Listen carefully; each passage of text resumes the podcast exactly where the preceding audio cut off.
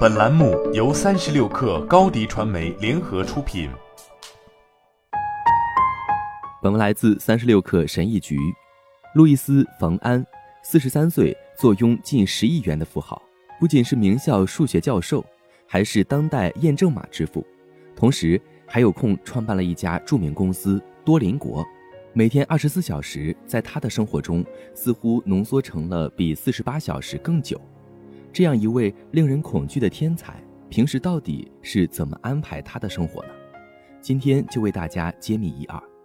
路易斯·冯安曾说过：“早上我要上五节多邻国课程，三节法语课，一节葡萄牙语课，最近还上了一节日语课，主要是为了测试产品。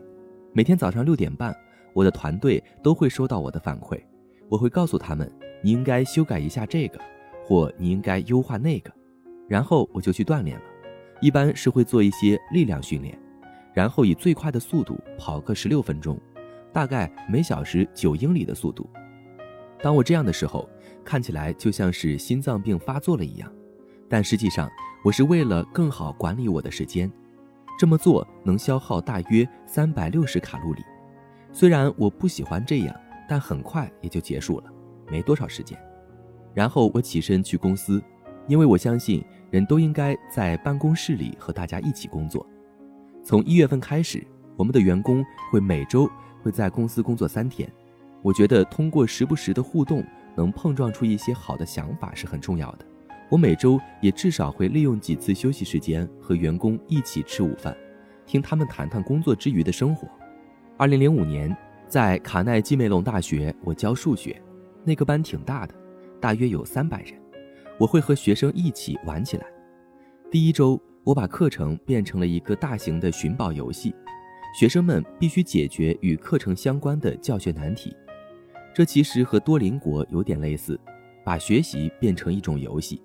我有时会在洗澡的时候想出超棒的点子，所以周末的时候，我尽量洗得久一点。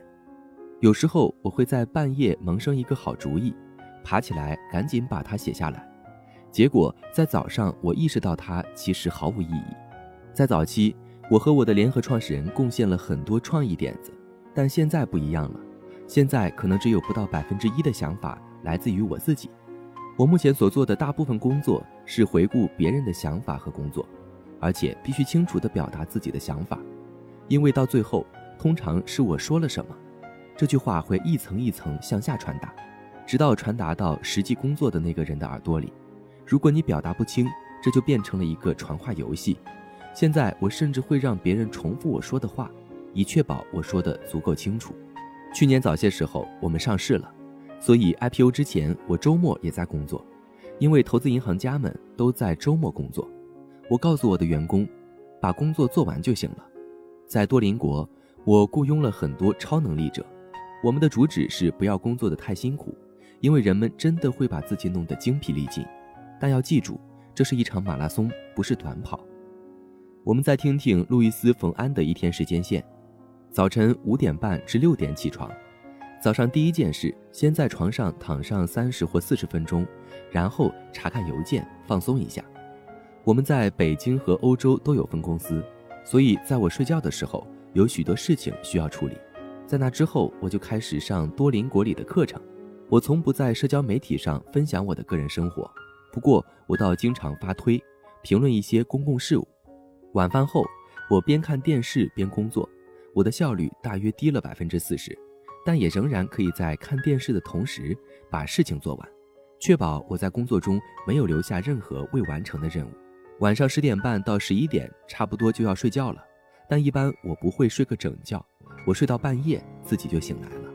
好了，本期节目就是这样，下期节目我们不见不散。品牌蓝 V 想涨粉就找高迪传媒，微信搜索高迪传媒，开启链接吧。